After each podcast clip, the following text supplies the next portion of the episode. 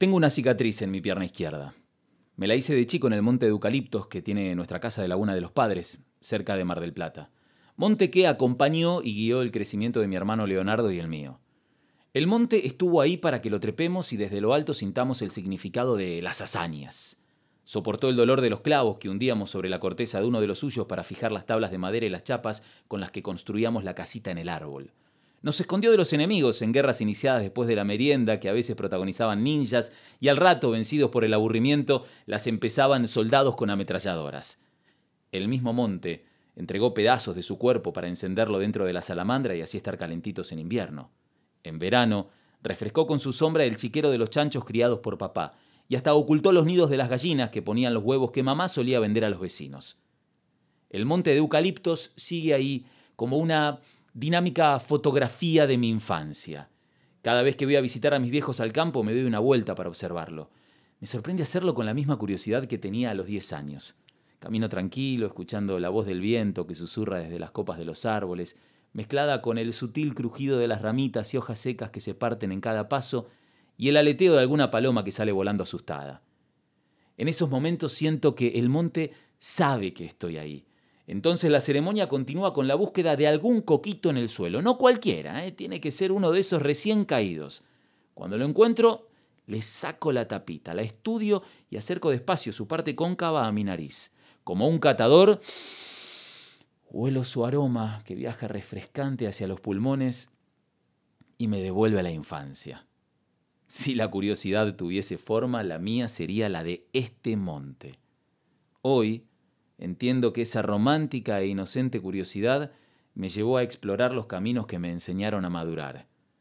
Cuando la gallina ponía el huevo cantaba y corríamos para saber en qué nido lo hacía. Teníamos la responsabilidad de volver a casa sin romperlo, la misma responsabilidad al alimentar a los chanchos. Aunque el plan mucho no nos gustase, agarrábamos la pala y la carretilla e íbamos a cortar los yuyos colorados que a veces comían. Llegaban los días de frío y salíamos con el hacha a partir en porciones más chicas los troncos secos y redondos para quemar en la salamandra. No había plata para comprar las armas de juguete, no las fabricábamos con lo que encontrábamos en el galpón de las herramientas. Para jugar en la casita del árbol, primero había que construirla, y alguna uña quedaba violeta por un martillazo maldado. Siempre bajo la, para mí, invisible, aunque presente mirada de nuestros papás, en aquellos años en el monte sentí la libertad de imaginar mi mundo y de ser feliz con lo que tenía, que era todo.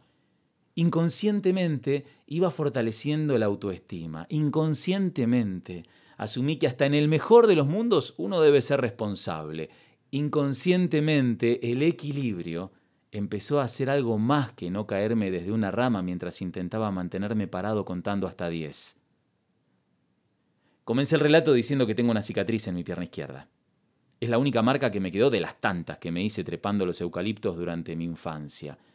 Imagino que ese día mi curiosidad me habría desafiado a llegar mucho más arriba y cuando alcancé unos tres metros de altura se rompió la rama sobre la que me impulsaba con el pie izquierdo y sentí el corte en la piel a la altura del cuádriceps. Por el susto, perdí el equilibrio, caí y me lastimé feo. Justo en el monte donde me sentía seguro. Tal vez eso fue lo que me aturdió. Llorando entendí que aún en mi monte no estaba preparado para esa hazaña. Ya no soy un niño curioso, soy un hombre curioso. La inocencia emocional le dio paso a la madurez racional y en la indivisible frontera entre ambas aparece mi equilibrio. No trepo árboles, tengo otros propósitos, y mientras avanzo intento no perder el equilibrio. Confieso que tengo una ventaja, una consejera. Todos los días la veo. Ahí está, esa raya en la pierna izquierda. La llamo la cicatriz del monte.